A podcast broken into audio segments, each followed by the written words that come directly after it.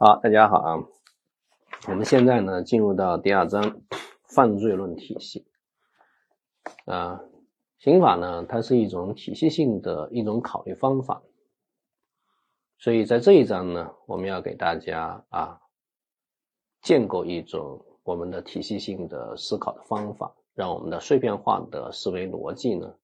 能够进入到刑法的体系之中啊，所谓大珠小珠落玉盘，啊，让你那些碎片化的珠子在这种体系性的思考中进行思考，这其实就是所谓的犯罪构成理论，成立犯罪诸多条件的一种总和。我们以一种什么样的逻辑去思考犯罪现象？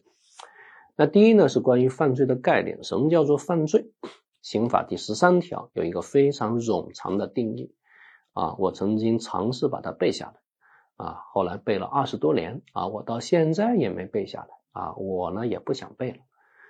所以犯罪的定义呢，首先在形式上，它一定是违反刑法的行为，法无明文规定不为罪吧？法无明文规定不处罚。在实质上呢，它一定是危害社会的行为，具有社会危害性。当然，这个社会危害性，我们说它应该是伦理和法益啊的双重评价。它既是一个行为无价值的，又是一个结果无价值的。首先，这种社会危害性要体现为对法益的侵害；其次，这种社会危害性要体现为道义的可谴责性，也就是伦理上的可谴责性。还是提醒各位同学注意啊，如果一种行为在道义上是鼓励的。啊，是伦理上所点赞的，那我们觉得它就不是犯罪。这就是为什么啊，在十三条有一个但书条款，叫情节显著轻微，危害不大，不认为是犯罪。那如果一种行为啊，在伦理道德上是点赞的，我想我们就可以适用这个条款，情节显著轻微，危害不大，不认为是犯罪。啊，就像。啊，天津那个老太啊，这个摆摊打枪啊，打气枪，你说这种行为都规定为犯罪，那是人们群众无法接受的。那这个情况下就可以大胆的使用，情节显著轻微，危害不大，不认为是犯罪。注意，不认为是犯罪，它跟定罪免于处罚是两个不同的概念。因为刑法第三十七条啊，免于刑事处罚，它在性质上依然是犯罪。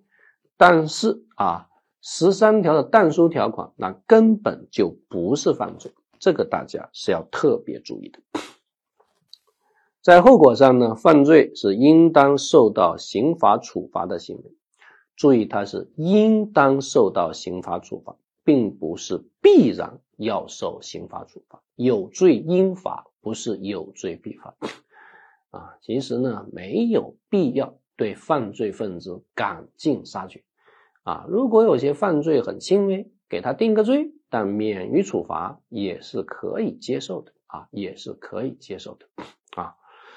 呃，注意有几个小提醒啊，不认为是犯罪跟免于处罚是两个不同的概念。刚才我们已经讲过，那刑法中还有不予追究刑事责任的表述啊，不予追究刑事责任，那其实也就不是犯罪。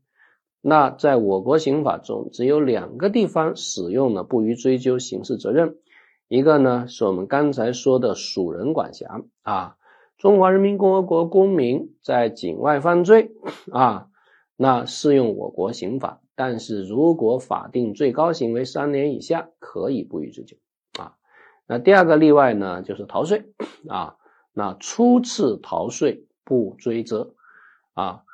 经税务机关依法下达追缴通知，补缴应纳税款，缴纳滞纳金，已受行政处罚，不予追究刑事责任。啊，注意，只有这两个条款。好，那么犯罪的分类，我们有两种分类，一种是理论分类，一种是法定分类。啊，理论分类，在理论上，犯罪可以分成重罪和轻罪。重罪一般来说。判三年以上叫做重罪啊，判三年以下叫做轻罪。当然了，在普通法系啊，重罪呢，监禁刑都是重罪啊，非监禁刑才可能理解为轻罪啊。所以这个概念呢，在我国刑法中可以借鉴，但并不等同啊，因为在普通法系啊，所有的非监禁刑才能理解为轻罪啊，重罪监禁，只要让别人坐牢，那一律理解为重罪。啊，那我们呢，把它理解为三年以上叫重罪，三年以下叫轻罪。啊，反正它是一个理论分类。那第二呢是自然犯和法定犯，自然犯就自然而然的犯罪，违反伦理道德的犯罪。啊，杀人放火、抢劫、强奸，啊，自然而然都是犯罪，任何文明国家都会认为是犯罪。而法定犯呢，啊，它没有违反伦理道德，只是因为国家的管理秩序的需要而认为是犯罪。啊，打一只麻雀，啊，抓二十只癞蛤蟆，啊，杀了三只熊猫。这个并不具有违反伦理道德性，只是因为国家法律的规定，才使得它成为了犯罪。所以呢，自然犯跟法定犯有什么分类意义？一般认为，自然犯是不可能出现法律认识错误的。你不可能说杀人怎么会是犯罪呢？我们那地方随便杀呀，啊，那这不行啊！杀人偿命，欠债还钱，天经地义。但是呢，有没有人确实不知道啊？抓鹦鹉是犯罪呢？有没有人确实不知道打癞蛤蟆是犯罪呢？还真的有可能知道，所以对于法定犯，法律认识错误，可能就可以作为一种辩护理由。那第三是格系犯和非格系犯，那它关键是看行为跟结果有没有一个时空差。如果行为跟结果有一个时空差，那就叫做格系犯；如果行为跟结果没有时空差，就叫做非格系犯。我拿一刀戳进去，你就死掉了。那这个是非格系犯，但是我给你下毒啊，五天之后你才死，那这个行为和结果有一个时间差，这个就叫隔时犯啊。或者我给你寄了一盒毒药啊，你到了三千公里的外地你才死，那这个叫隔地犯，对吧？啊，所以这个呢，呃，在我们今后的讲课过程中有可能会运用。好，那至于法定的分类，一个分类是身份犯和非身份犯。身份犯呢，就是以身份作为定罪量刑的啊依据，这个叫身份犯。那身份犯又可以分为定罪身份犯，又可以分为量刑身份犯。那定罪身份犯就是所谓的真正身份犯。你比如说，贪污罪的主体是国家工作人员，啊，因为邓宝驹不是国家工作人员，因此他不构成这个贪污罪。当然，还有一种身份啊，叫做非真正身份，那就是所谓的量刑身份。那量刑身份啊，它身份是作为刑罚这个轻重的一种处罚条件。你比如国家啊。机关工作人员利用职权非法拘禁他人是从重处罚，那这就是一个量刑身份。好，那么关于这个身份犯和这个非身份犯，那一定要注意是以身份是否作为定罪量刑的一个依据，但是这种身份呢，它必须是犯罪之前就具备的，而不是在犯罪过程中具备的身份。所以，像什么首要分子啊、主犯啊这些不叫身份，因为首要分子和主犯是在犯罪过程中具备的身份。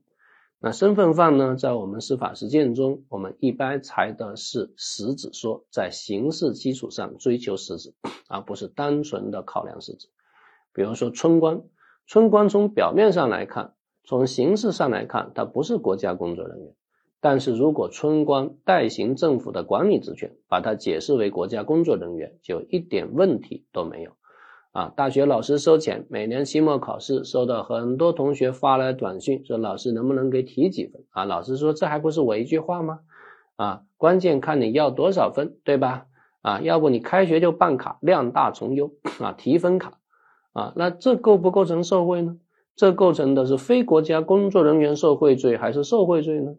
啊，那关键就看这个大学的这个考试属于技术性权利还是公共事务的管理。我们认为这只是一种技术性权利，这并不是一种公共事务的管理，那么就只能认定为非国家工作人员受贿罪，而不能认定为受贿罪。但如果大学老师在招生的时候收钱，那我想就是妥妥的受贿罪。好，轻告罪和非轻告罪，轻告罪呢就是告诉才处理，啊，他让。矛盾让民间来进行解决，不告不理啊，不告不理啊，公权力没有必要介入啊，不告不理。那我国只有五个轻告罪：侮辱、诽谤啊，暴力干涉婚姻自由、虐待和侵占，只有这五个是轻告罪，其他都是非轻告罪。但是这五个轻告罪呢，其中有四个其实并不是纯种的轻告罪，因为他们都有例外条款啊。